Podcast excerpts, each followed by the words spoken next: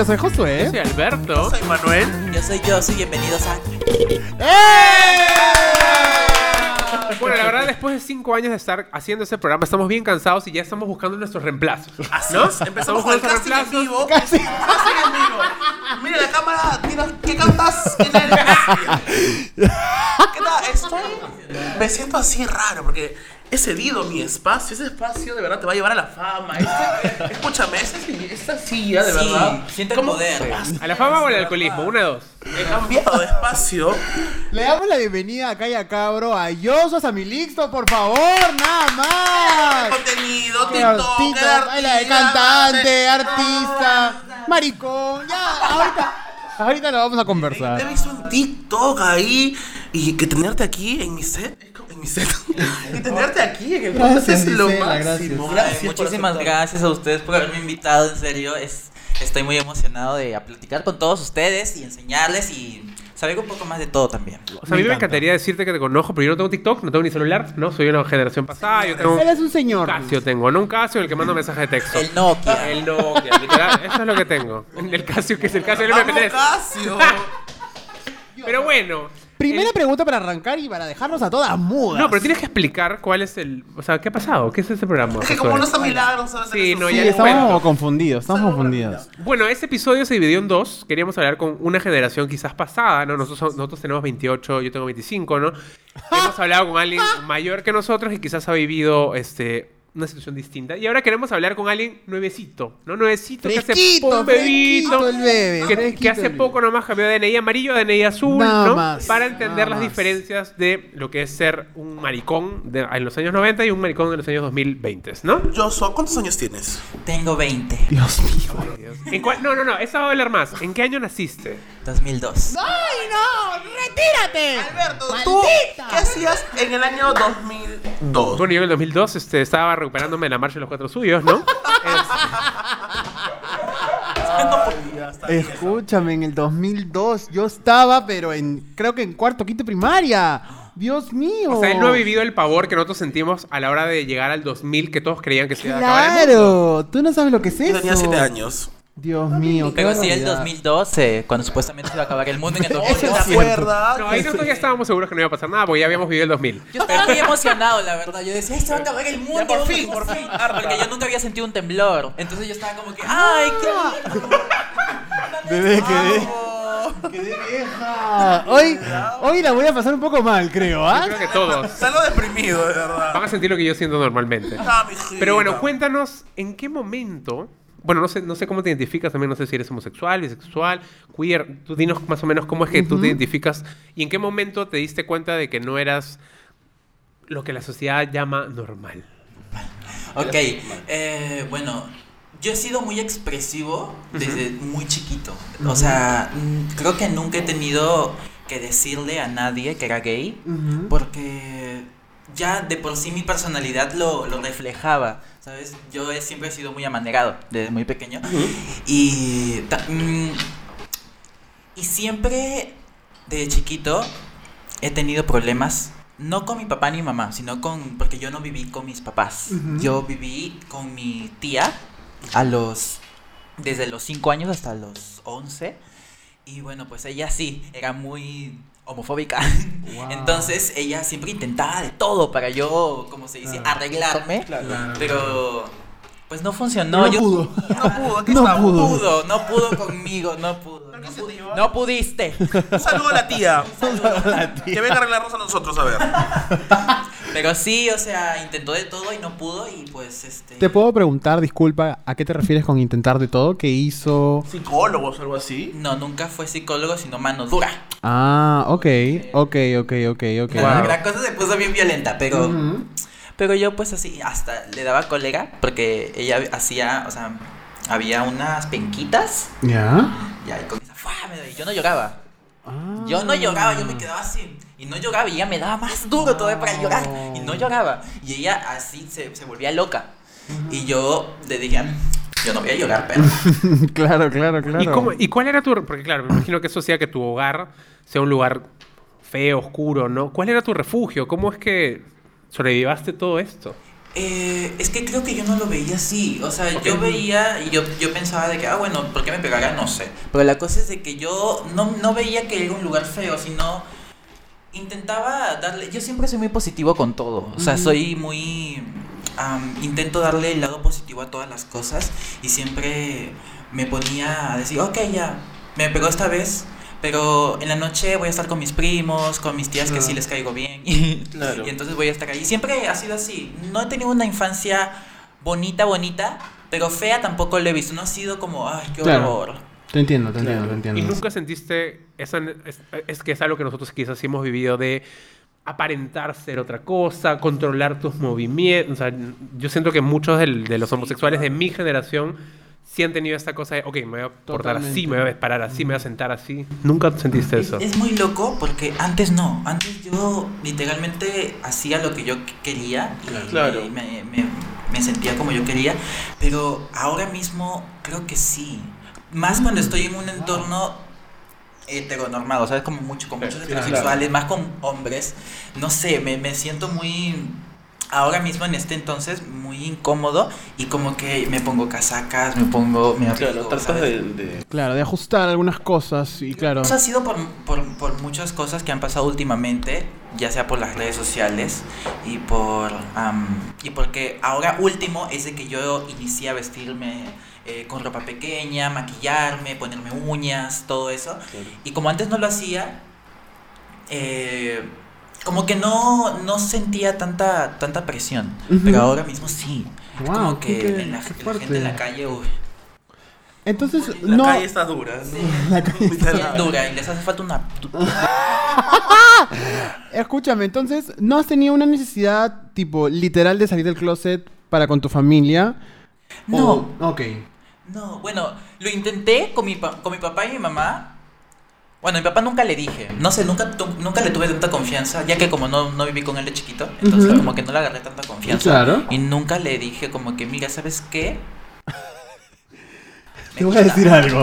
Me gusta. lo que no sabes. No le dije. A mi mamá sí, le mandé un mensaje de texto. Ah, Mamá, ¿sabes qué? Me gusta.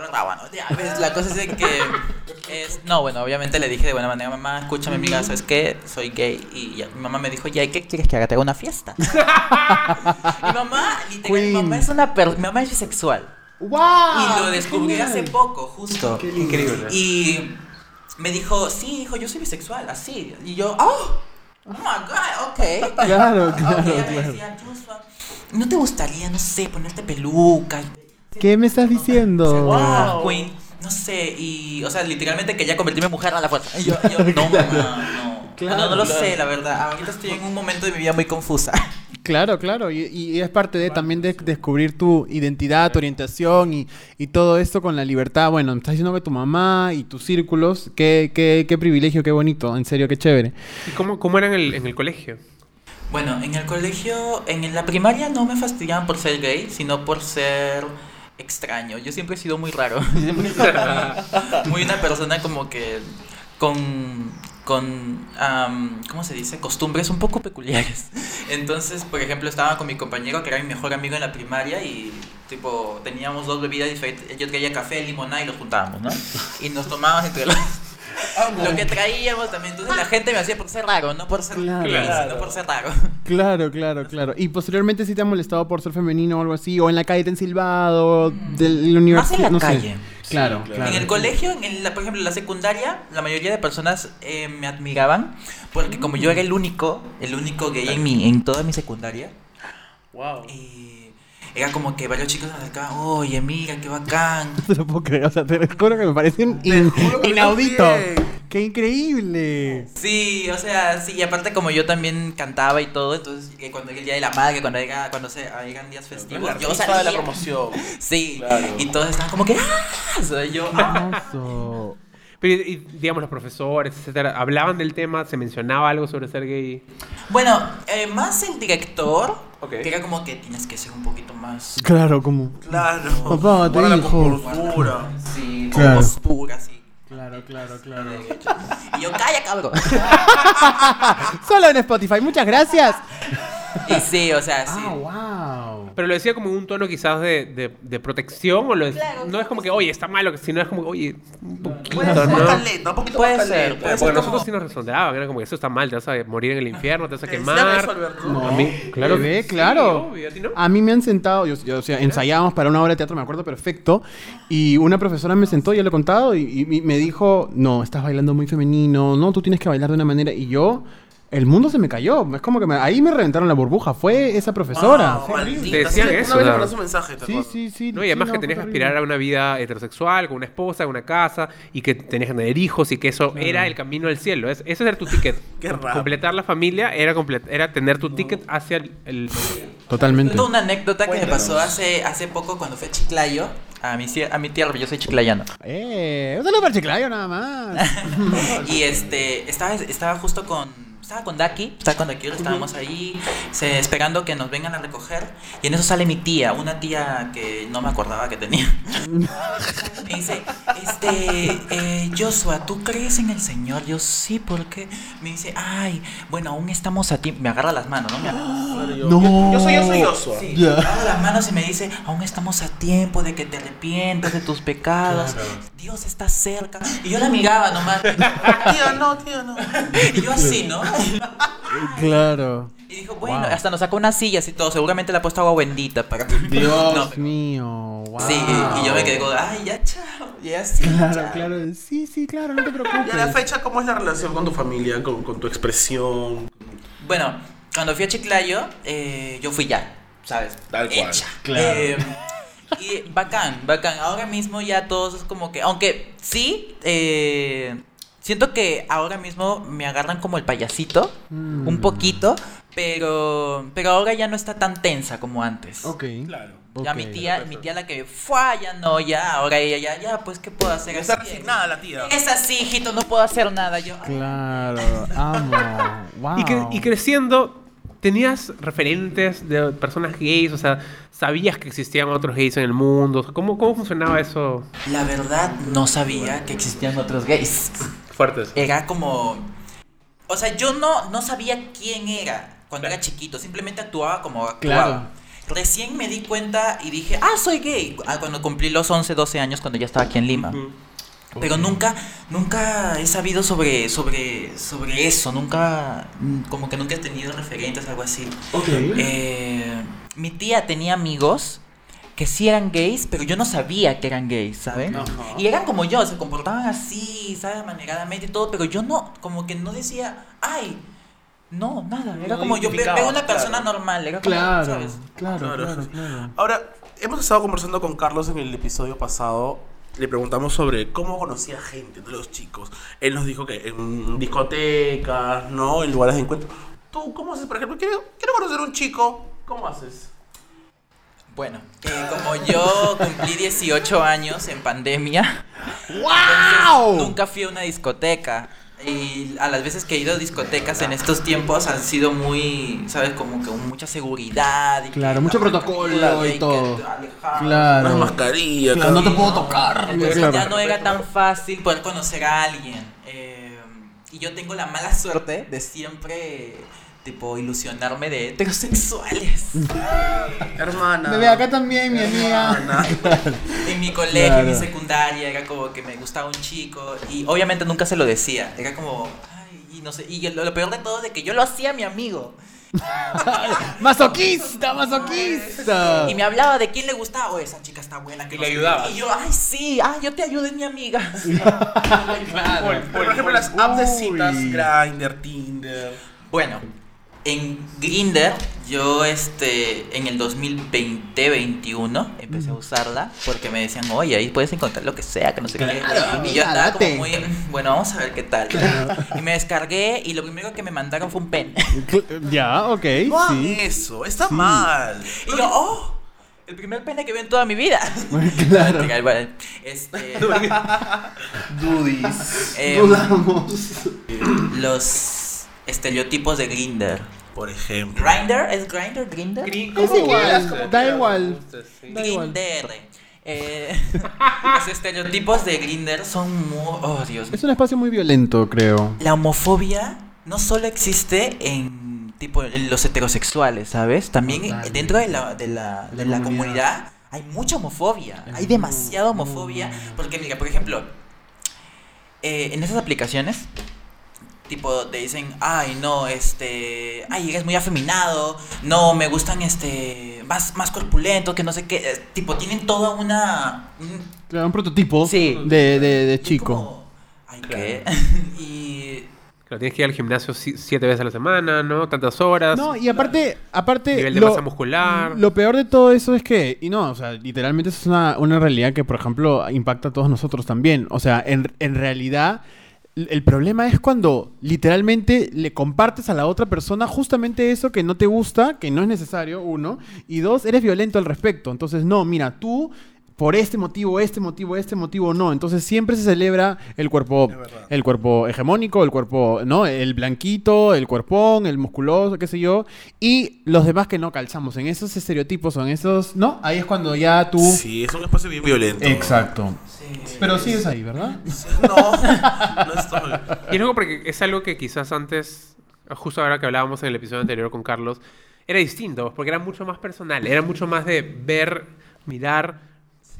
O sea, eran, mientras que siento que las aplicaciones, no solamente a, las- a la comunidad, en general siento que les han generado mucha ansiedad, ansiedad social a muchas Wow. personas, sobre como tener que aparentar ser algo, porque es más, tú escoges qué foto vas a usar. Más allá de que no Obvio. sea la, Piensa digamos, como te veas ¿no? normalmente, te, te ves, claro, y las editas, las modificas. Entonces, toda esta idea de fabricar una, una identidad es algo muy reciente. Es súper, súper... al punto de tener que hacerlo para verte bien para los demás, más no para ti mismo. ¿sabes? Fuerte, Sí, fuerte, sí. y claro, para buscar y complacer, porque es como una especie de catálogo, literalmente, donde estás buscando vendes, perfiles y qué sé yo, y, claro, y marketeando. es, bien complicado. Y en esa línea, o sea, tú eres justamente un tiktokero conocido. ¿Cómo ha funcionado esta construcción de tu identidad en TikTok? ¿Está bien dicho tiktokero o, o No solo- sé. TikToker.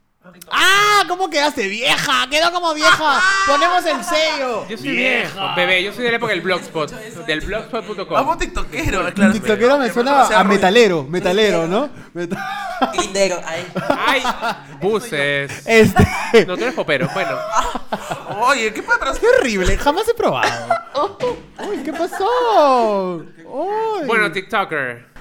Oh, tiktoker. Eh, ¿cómo, ¿Cómo ha O sea, afectado? No, o sea, ¿ha afectado Si cómo es que es que te presentas en claro. TikTok? Si en algún momento has pensado en, en cómo te ves o cómo... Eh, bueno, no, siempre, más bien cuando empecé en TikTok fue donde me di cuenta que quién era, ¿sabes? ¡Wow! ¡Qué Que lindo! lindo. el eso, ser todo esto que soy ahora, lo, lo hice gracias a, a esta aplicación, porque veía varias personas que eran así y yo... Que se identificaban también ajá, contigo. O sea, ¿no? veía varias chicas que usaban crop tops y yo, ay, yo también quiero, y comenzaba a cortar mis polos, ¿no? Yo comenzaba a cortar todos mis polos, ya hasta hubo un tiempo donde ya me quedé sin polos y yo...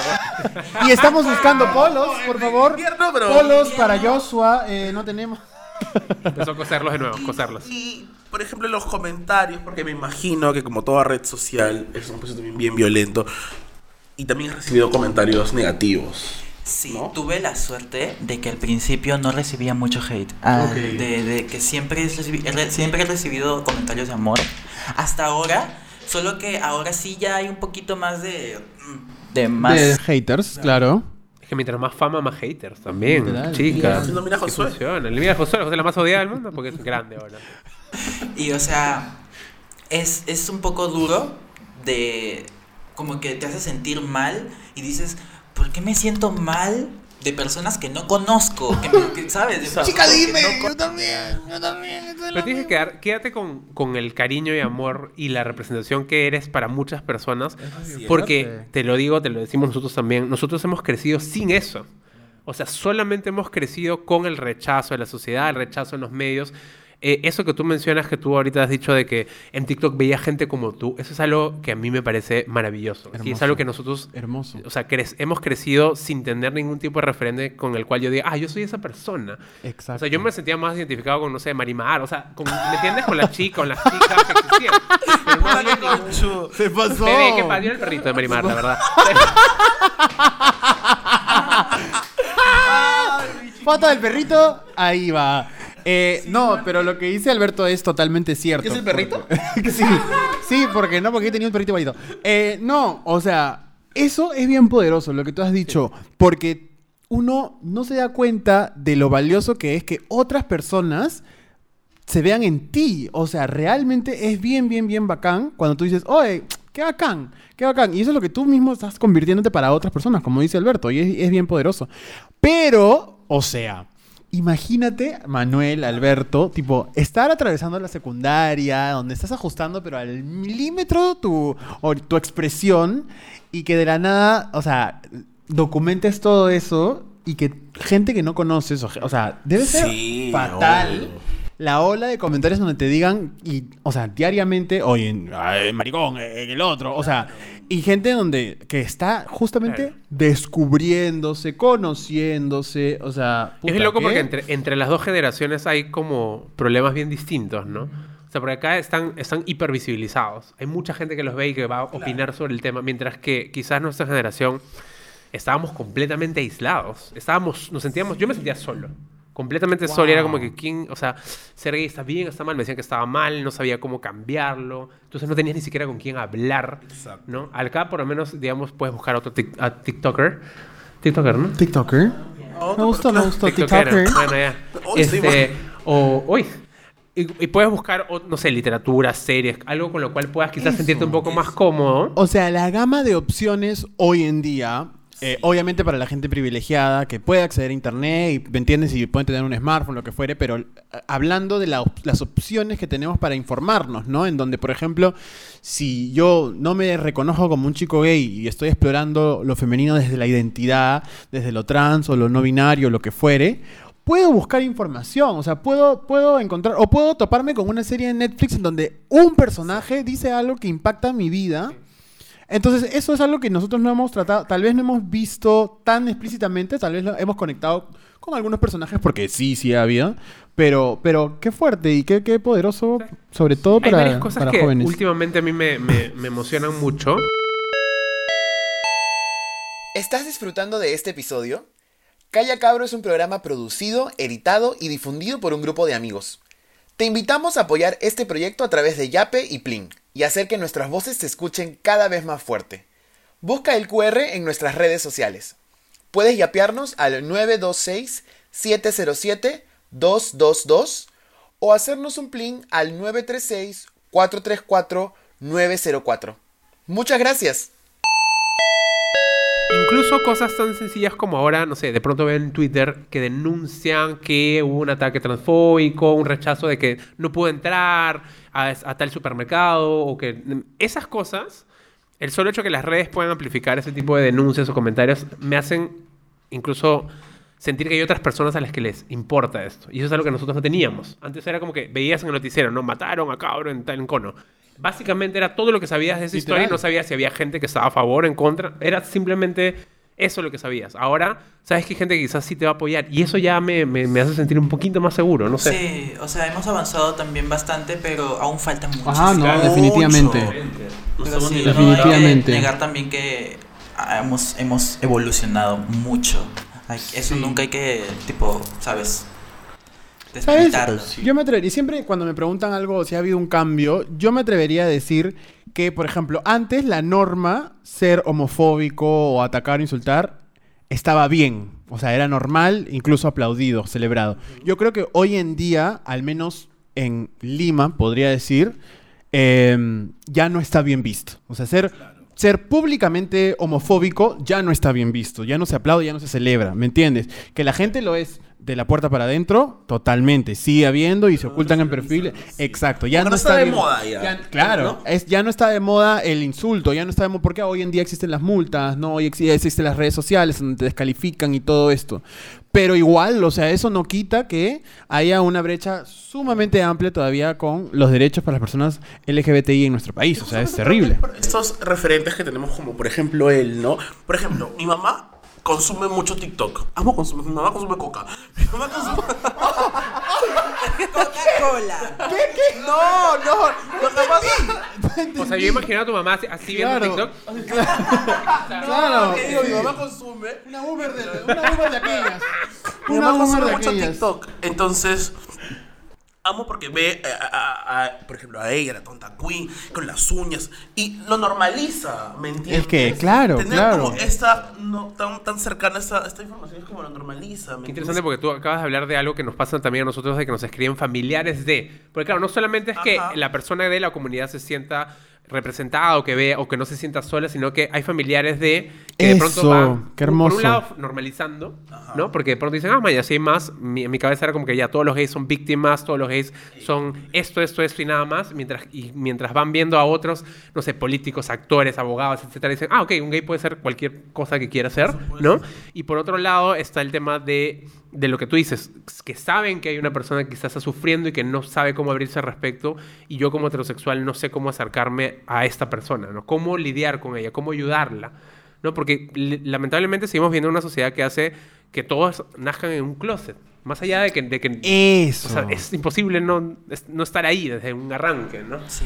Por eso, sí. Igual es que estamos en junio, todo el contenido va. Por ejemplo, contenido de Josué ya está siendo súper informativo, entre sus pa- payasadas, pero la gente. Entre sus potos y payasadas hay Claro, un, una historia un poco, otra historia explica este, qué significa LGTB. Claro, la identidad, las identidades.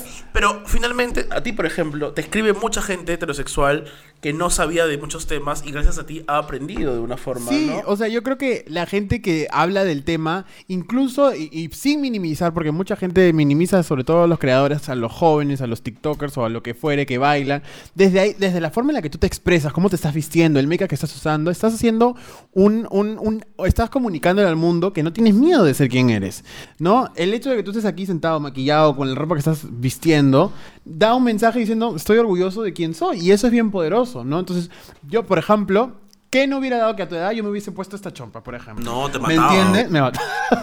no me mataban. No me iban a matar, pero me iban a molestar 10 veces más de lo que hubieran hecho, ¿no? Y, y Alberto también que nos decía la otra vez en otros videos, las uñas, ¿no? El explorar, eh, eh, eh, el, el- el bailar con alguien pegadito y tantas otras cosas que, por ejemplo, hoy por hoy podemos dar por Fuerte. sentado. Es bien fuerte. Es bien fuerte porque además tú acabas de decir como en chistes, has dicho como te mataban. Obviamente vivíamos en un círculo, en círculos Súper donde no nos iban a matar. ¿no? Continuamos Y- viviendo en un medio círculo que quizás privilegiado. nosotros sabíamos que no nos iban a matar, pero ¿sabes qué? Dolía mucho más que te vieran distinto, que te vieran como que, "Mm, ese es un Totalmente. cabro, man. Que te gritaran Que o que te volteen a dijeran verte, algo, ¿no? ¿no? Que te silbaran, que te dijeran, ¡ay! Eso dolía infinitamente.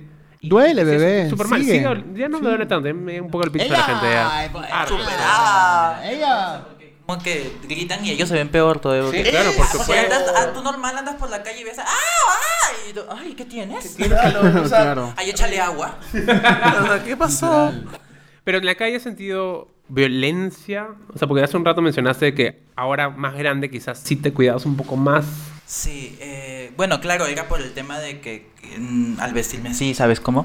Eh, sí, tipo, personas, así como me gritaban, me insultaban, Silbaban. silbaban, ajá, exacto, y era como, ay, ¿qué? Bueno, yo ahora mismo, lo que hago yo para evitar ese tipo de cosas, me pongo mis audífonos y voy con mi bicicleta y con el volumen a tope.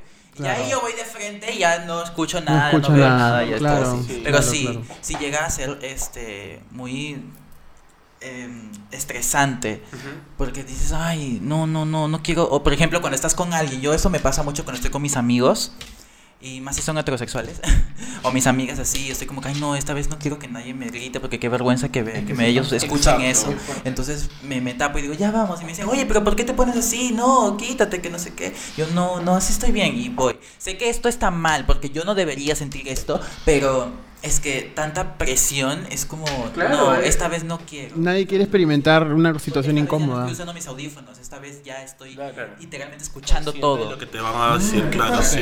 ¿Has vivido marchas del orgullo? Sí, he ido en el 2019, fue mi primera marcha. Fui este con una amiga y fue bacán, fue muy lindo. Es increíble Fue- se sintió una, una energía tan.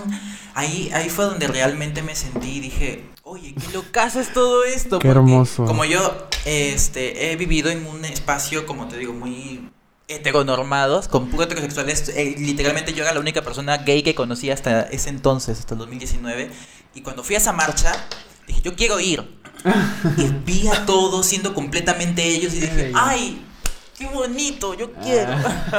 y ahí fue donde yo comencé y dije, ya, es hora. Es bien, bien chévere el poder que te da el sentirte en comunidad. O sea, realmente, yo sé que hay mucha gente que no le interesa ir a marchar y está bien, cada uno es libre de hacerlo cuando, cuando le plazca, pero a nivel personal, o sea, estar ahí te hace sentir como, oye, realmente no somos pocos, o sea, realmente hay un montón de gente que también vive y atraviesa probablemente las mismas experiencias que yo y, y es, es bien poderoso. Creo que es porque te sientes seguro. Yo también me puse, me puse a analizar eso.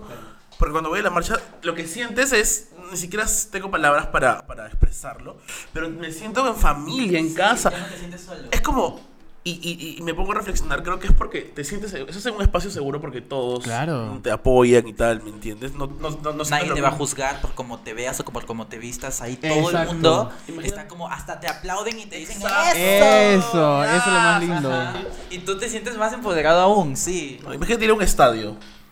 No, terrible. Es bien, bien jodido. Y sobre todo porque todas las arengas son homofóbicas casi. O sea, Todas, como- ¿no? es bien, es Un bien amigo jodido. creativos también. Un amigo mío, yo estábamos hablando justo que él iba a ir a- al, al estadio para ver el, un partido ahí. Ajá. Y yo le dije, ah, yo también quiero ir, voy a ir con mi polo así de Perú cortado aquí. Y me dicen, uy, te matan. Y yo, ay, Es que en verdad son súper violentos. O sea, realmente, realmente es bien, es bien peligroso los espacios así poco amigables. Alucina. Qué pena, porque es como que, claro, hay un prejuicio o sea, de que a los, a los homosexuales no les gusta el fútbol, pero al final es el fútbol el que ha repelido a muchos homosexuales, ¿no?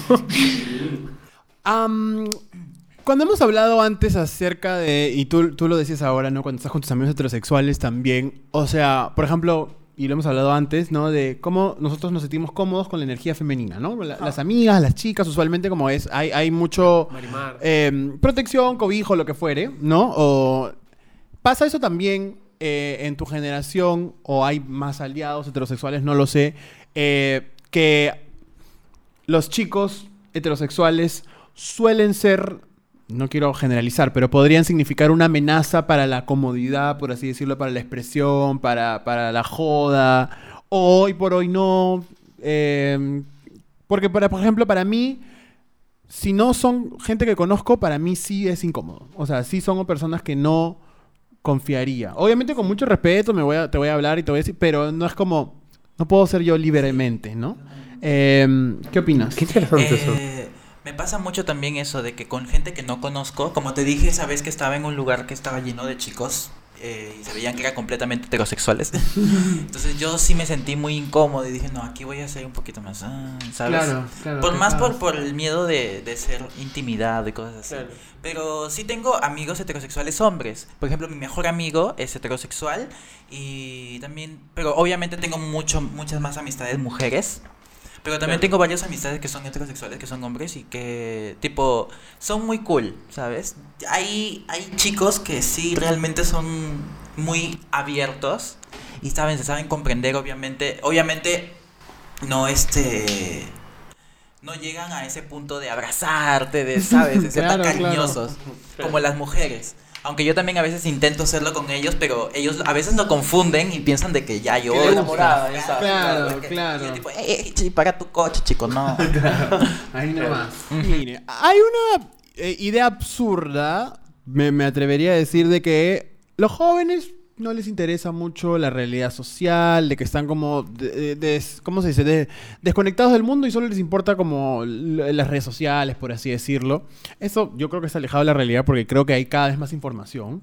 Pero eh, si hablamos de temas importantes que convocan a la comunidad en temas de derechos y todo esto, eh, para ti, Joshua, ¿qué temas de la realidad o de derechos específicamente crees que te tocan a ti a nivel personal? Ok, creo que a nivel personal me tocarían derechos mm, como por ejemplo casarme y eso. Sí, o sea, sí, me gustaría casarme, pero siento que ah, en un futuro muy, Claro. muy lejano. Claro, claro. Pero, o sea, la posibilidad de, de- de eso actualmente no existe, porque no es una realidad para nosotros ni para ninguna persona homosexual. Entonces, em, ¿Qué opinas de eso en todo caso, no? exacto. Es que, es que aquí en el Perú aún estamos muy atrasados en todos esos temas. Entonces, no le, yo la verdad es como ver a dos personas casadas, es simplemente eso. Ver dos personas casadas, no es algo, no hay algo más Claro. ¿Sabes? Entonces no entiendo cuál es tanto la. cuál es tanto el- lo que estorba, lo que hace Claro, que las personas pierdan, a, a la- las, las personas piensen de que tener a dos personas del mismo sexo casadas es algo, ¡ah, Claro, Dios! claro. Y no, eso nu- nunca lo he entendido porque es como mm, súper normal, ya ¿sabes? Uno lo ve súper normal, solo que ya las generaciones pasadas lo ven algo así. Ya, yo creo que es más por la religión. Por la religión. Yo creo que más por eso, porque Big no, news. Dios, ajá. claro, claro, probablemente, probablemente sea una de las raíces de eso, ¿no? Em, en nuestro país todavía no hay ningún em, derecho que toque a la comunidad LGBTQ+, o sea, explícitamente, siempre hay tipo normativas de- distritales de no discriminación, ¿no? Se presentó un nuevo proyecto de ley a finales del año pasado del matrimonio igualitario, eh, matrimonio, hay igualitario civil, Algunos ¿no? fallos de la Corte Suprema, pero en, en casos muy específicos de hombres y mujeres trans que han podido cambiar su documento, ¿no? Pero claro, institucionalmente no es que exista un mecanismo para hacerlo ni es que se pueda realmente hacerlo, ¿no? O sea, incluso hemos visto hace muy poco la demanda que se le hizo a, a la RENIEC y, y que Sí, terminó en claro. básicamente en nada, en decir, no, no quiero hacerlo. Es como... Es un absurdo.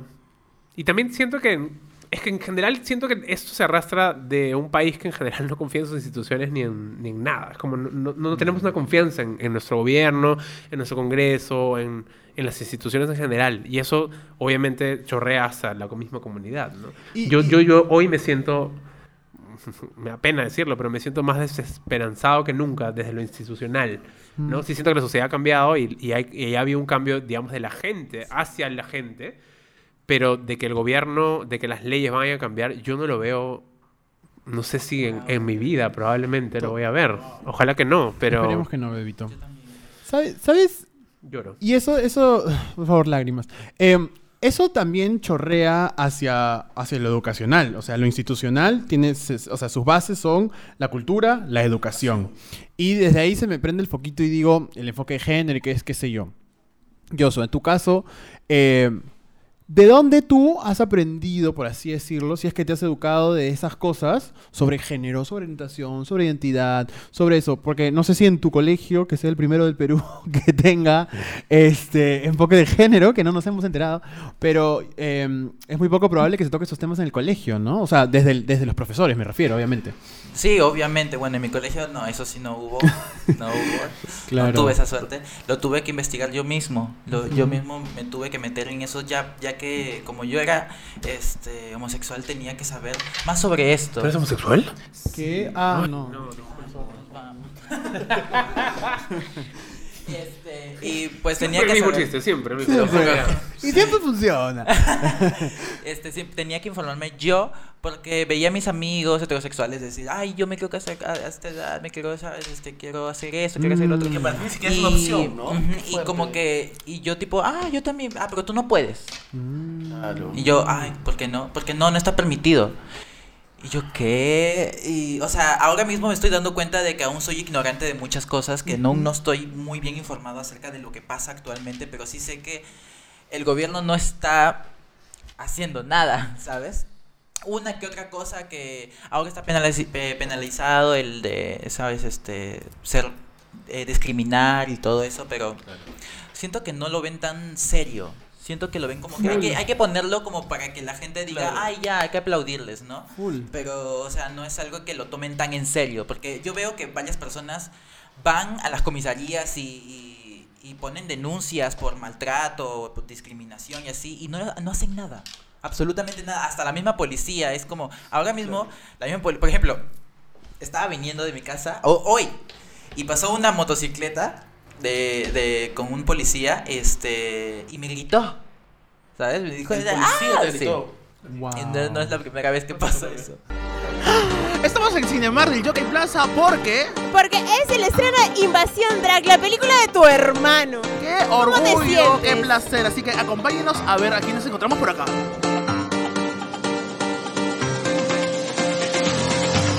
Más de un millón de seguidores en TikTok, 3 millones en Instagram. Tenemos aquí. ¡La tonta queen! No, mentira, corta, corta. Tú eres una persona que escucha Calle Caro, fan del programa. ¿Qué, te, ¿Qué sientes estar aquí frente a las cámaras con el micro? Se siente súper lindo de verdad que estén teniendo este tipo de logros de manera internacional ya, porque me parece un peliculón, un documental. De verdad, fuera de más es una obra de arte. Y de verdad que es súper chévere conocer este tipo de contenido y que todo el mundo se entere más, ¿no? ¿Qué hubo? ¿Recomiendas a la gente que venga a ver Invasión Drag? ¿Te ha gustado la película? Recomiendo completamente, tienen que venir a verla. Ya saben, vayan a ver Invasión Drag.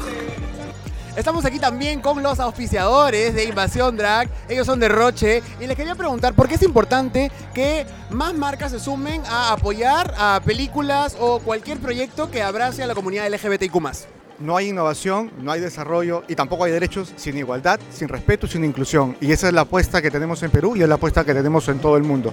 Nosotros verdaderamente creemos que una república no es otra cosa que una comunidad de iguales. Y si no somos iguales, no somos una república. Y necesitamos cultivar esa comunidad, no mañana, no pasado mañana, hoy. Estamos tarde, tenemos que apurarnos. Estamos aquí con la estrella de la estrella, la mamá de Alberto. Ella tiene unas palabras para su hijo. que estoy muy orgullosa de todos los logros que está este, realizando. Es su primera película y yo sé que es la primera y que van a venir muchos más, que va a tener mucho éxito, porque él es muy capaz. Un pesado, es un pesado pero organizado, organizado. Señora, ¿cómo está? Yo creo que manda un saludo a todos los seguidores de Calla Cabro porque la conocen. ¿Saben que es la mamá de Alberto? Mándenle un saludo a todas las personas que ven el podcast. Saludos para todos los que escuchan Calla Cabro, que sí, ya sé por todo lo que habla mi hijo, me conocen ya bastante. Estamos aquí con un artista completo, bailarín, creador de contenido, un gran amigo, Pedro Ibáñez. ¿Cómo estás de estar? Llegó el gran día, ¿cómo te sientes? feliz, imagínate. Hemos venido pues vestidos para la ocasión porque Invasión Drag se lo merece. Alberto ha hecho un maravilloso trabajo. Igual porque yo ya tenía la yo ya lo había visto antes, pero obviamente tenía que estar acá porque es muy muy importante tener ese tipo de películas, ese tipo de representación en la cartelera peruana. Necesitamos representación de nuestra comunidad en todos los aspectos, en todos los sentidos, en todos los lugares y obviamente el trabajo y el arte drag es maravilloso, entonces hay que exponerlo en una pantalla grande, en una pantalla. Estamos acá con nuestros hijos. Con nuestros hijos, porque literalmente acá podemos ser tus padres. Besito, besito viejo. Nada más te diré. verdad, los TikTokers, ¿cómo Nada más, yo, por favor, síganme, que me sigan en TikTok. Yo quería preguntar rápidamente por qué ustedes que son la nueva generación, es importante que también contemos y hablemos de la diversidad, el orgullo. ¿Por qué es importante contar esas historias? Bueno, claro, o sea, más allá de, obviamente, el amor es amor, de- del orgullo y todo, también es un arte, es una cultura que se apoya. Entonces es sumamente importante, digamos, que se pueda llegar a conocer eh, todo el mundo de, Drag Queens, que también es un show increíble.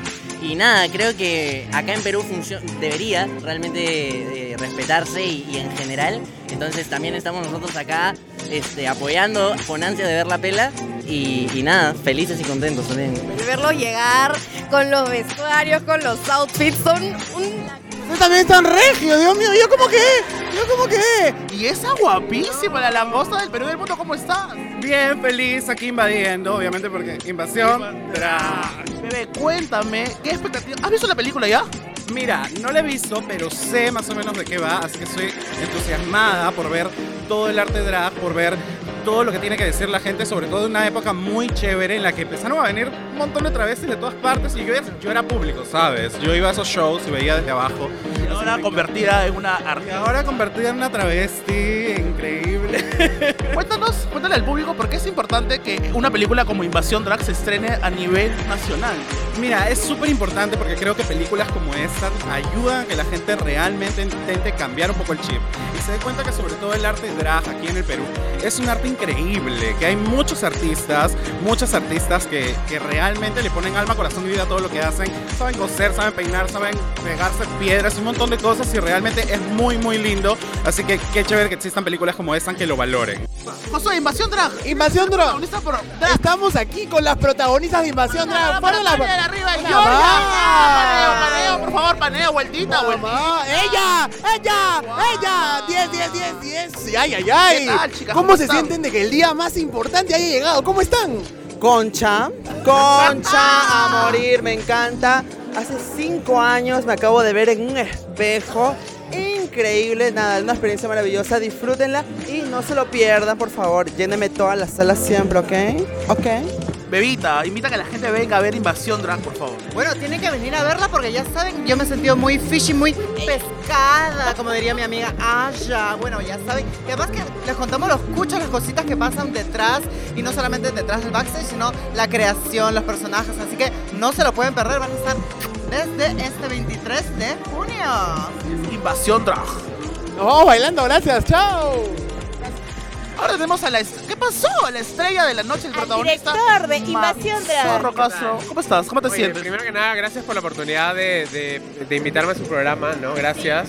Yo siempre los he admirado, siempre he querido ser parte de este Pero programa. corto, corto nomás porque se acaba el Eh, tiempo. y, y vayan a ver Invasión de la Gente solo en cines.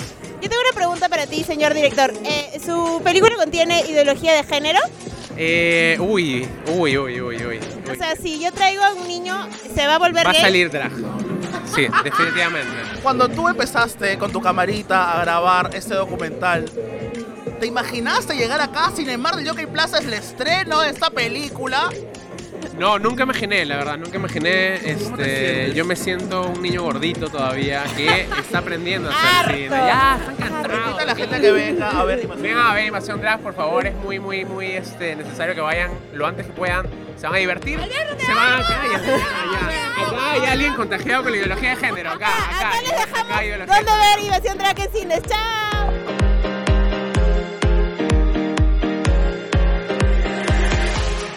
Pero por ejemplo, por ejemplo, entre tus amigos, ah, ¿sabes qué me pasa? Y ahora como ya recordándolo un poco, quizás, o sea, sí sentía de que quizás nadie de mi entorno eh, escolar iba, no sé, a, a golpear a alguien por ser gay o lo que sea. Pero incluso aceptándolos, sí siento que había un rechazo más generalizado de el tema del matrimonio, el tema de la adopción. O sea, en, en mi época estoy hablando, ¿no? En tu caso, hoy, por ejemplo, tus amigos, tus cercanos, ¿tú sientes que ellos sí sienten que tú, por ejemplo, deberías poder casarte? ¿Eso es algo que ha cambiado? Sí, o sea, ellos sí saben y me dicen, oye, no, claro que si tú te tienes que casar, si quieres tener hijos, tenlos, es tu decisión y no, no tengo por qué meterme en eso. Y, pero sí sé que hay muchas personas que no, no están de acuerdo con eso así. ahora mismo. Y siguen, no, porque los hijos, ¿qué van a decir los niños? Y, y es como, ay, no, es que los niños ahora tienen que educarse también acerca de esto, porque no tienen por qué vivir rechazando esto. Porque cuando crezcan se van a se van a decir, ah, no, esto no me enseñaron en el colegio, entonces significa que esto no es normal. Exacto. Y eso no debe ser. Tipo, en los colegios, no sé, es un tema muy controversial, porque es de enseñar eh, la identidad de género, las orientaciones y todo eso, yo siento que es muy importante. Por supuesto. Para también los mismos niños puedan también decir y sentirse identificados, ¿sabes? Con algo. Y porque hay muchos niños ahora que se sienten muy perdidos y no saben quiénes son, ni qué hacer, ni cómo, con quién hablarlo. Las psicólogas de los colegios te dicen, no, está mal. Y es como, no. Claro, claro, Es que, es que lamentablemente sigo- sigo- siguen siendo esas personas viejas, ¿no? Anticuadas las que toman las decisiones de todo en este país. O sea, yo, mi parte de mi desilusión tiene un poco que ver con eso, ¿no? Yo muchas veces veo, ves encuestas. ¿no? Tú, tú año a año ves las encuestas sobre tema de LGBT, lo que sea, y año a año crece la aprobación de... O sea, hay una aceptación a la comunidad. Hay cada vez menos gente que se opone a esta, la violencia contra la comunidad LGBT. Hay cada vez más gente a favor del matrimonio igualitario. Hay cada vez más gente... O sea, si tú ahorita preguntas sobre el tema de la, de la, de la este, educación integral, hablar sobre sexo en los colegios, la mayoría de la gente está a favor de esto, pero lamentablemente seguimos dándole el poder a un grupo reducido de personas que sigue tomando deci- decisiones en base a sus ideas. Entonces, hasta que no nos involucremos, creo yo, todos, o sea, todos en política, todos salgamos a, a- a decir, no, esto no es lo que la mayoría realmente quiere, hasta que no hagamos eso no va a cambiar nada, porque siguen siendo estos pequeños grupos conservadores que siguen tomando decisiones por todo el resto de nosotros. Es bien, bien complicado. O sea, le estamos cagando nosotros. Somos más, somos muchos más, creo, los que queremos el cambio y los que aceptamos estas cosas. Y hasta que no realmente tomemos este, la decisión de enfrentar a lo que está sucediendo con el gobierno, con el Congreso, con todo, Ujú. las cosas no van a cambiar. Ay, Alberto, es que no haces nada. Haz algo, pues, Voy a Alberto. postularme aquí, anuncio mi postulación al Congreso de la República. Yo soy el número uno del partido. ¿Qué partido es? El partido, este... Partido Naricitas. Nariz.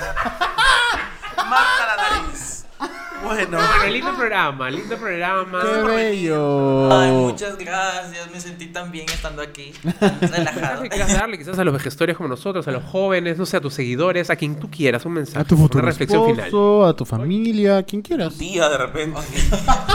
Eh, bueno, esto va a sonar muy cliché, pero es muy cierto. Si tú estás, eres, eres dueño de tu vida, ¿entiendes? Entonces no, no dejes que absolutamente nadie haga que tu vida sea de acuerdo a lo que los demás quieran. Es tu vida, tus decisiones, tú, lo que tú quieres hacer con ella es tu problema.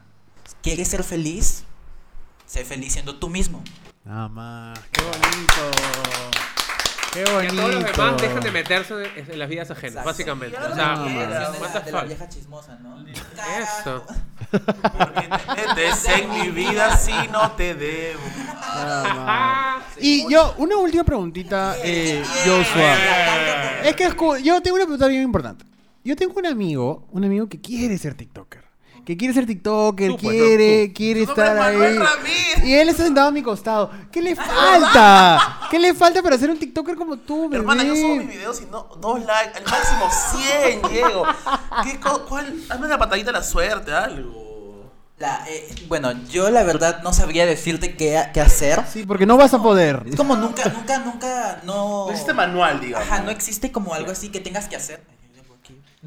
Oye, limpia pues el set. No, no hay un, claro, como dicen, no hay un manual que te diga que, que esto tienes que hacerlo seguidamente para, para, Para ser popular. para ser popular. o algo así.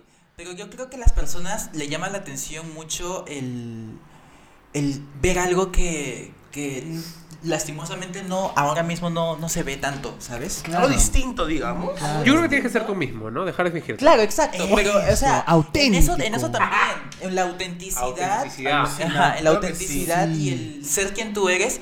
Y también el ser perseverante. Eso también. Yes. ¿sabes? Eso es muy importante. Yes, porque queen. ¿ah? la disciplina y el talento, el talento pues es un 5% de todo, porque el resto es Ok, disciplina. ok, discipline.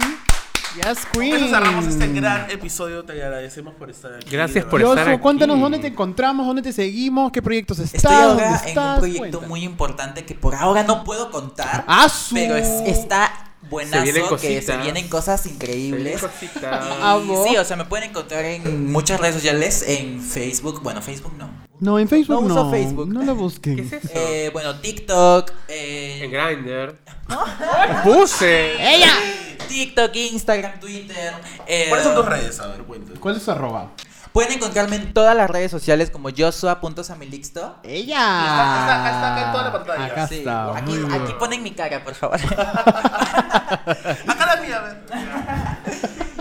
Sí, muy feliz. Muchísimas gracias. Muchas gracias, Gracias. Quiero, no, no nos vamos a ir sin antes agradecer a Beat por auspiciarnos toda esta temporada. Gracias, Beat. A donde quieras ir, tomas un beat, a un beat de distancia. ¿A dónde vas a ir, Manuel? No, Idea, un beat. ma. Ahorita voy a ir a comer porque hemos grabado mucho el día de hoy. Estoy que me muero de hambre, pero todo esto lo hacemos por ustedes, para Por tener un contenido por de favor. calidad. Pero por favor, no se olviden de suscribirse a nuestra cuenta de YouTube, darle like, compartir este video y de seguirnos en nuestras redes sociales, arroba Calla Cabra en todas las redes sociales y en nuestras redes personales que son Arroba José Parodi. arroba mc-zorro en Instagram, maxorro en Twitter. Arroba Manuel Ramírez Geo en todas las redes sociales. Y en TikTok sobre todo. Síganme, pues. Arroba Joshua.samilixto en todas las redes sociales y en OnlyFans también. Y nos vamos, nos vemos el próximo lunes.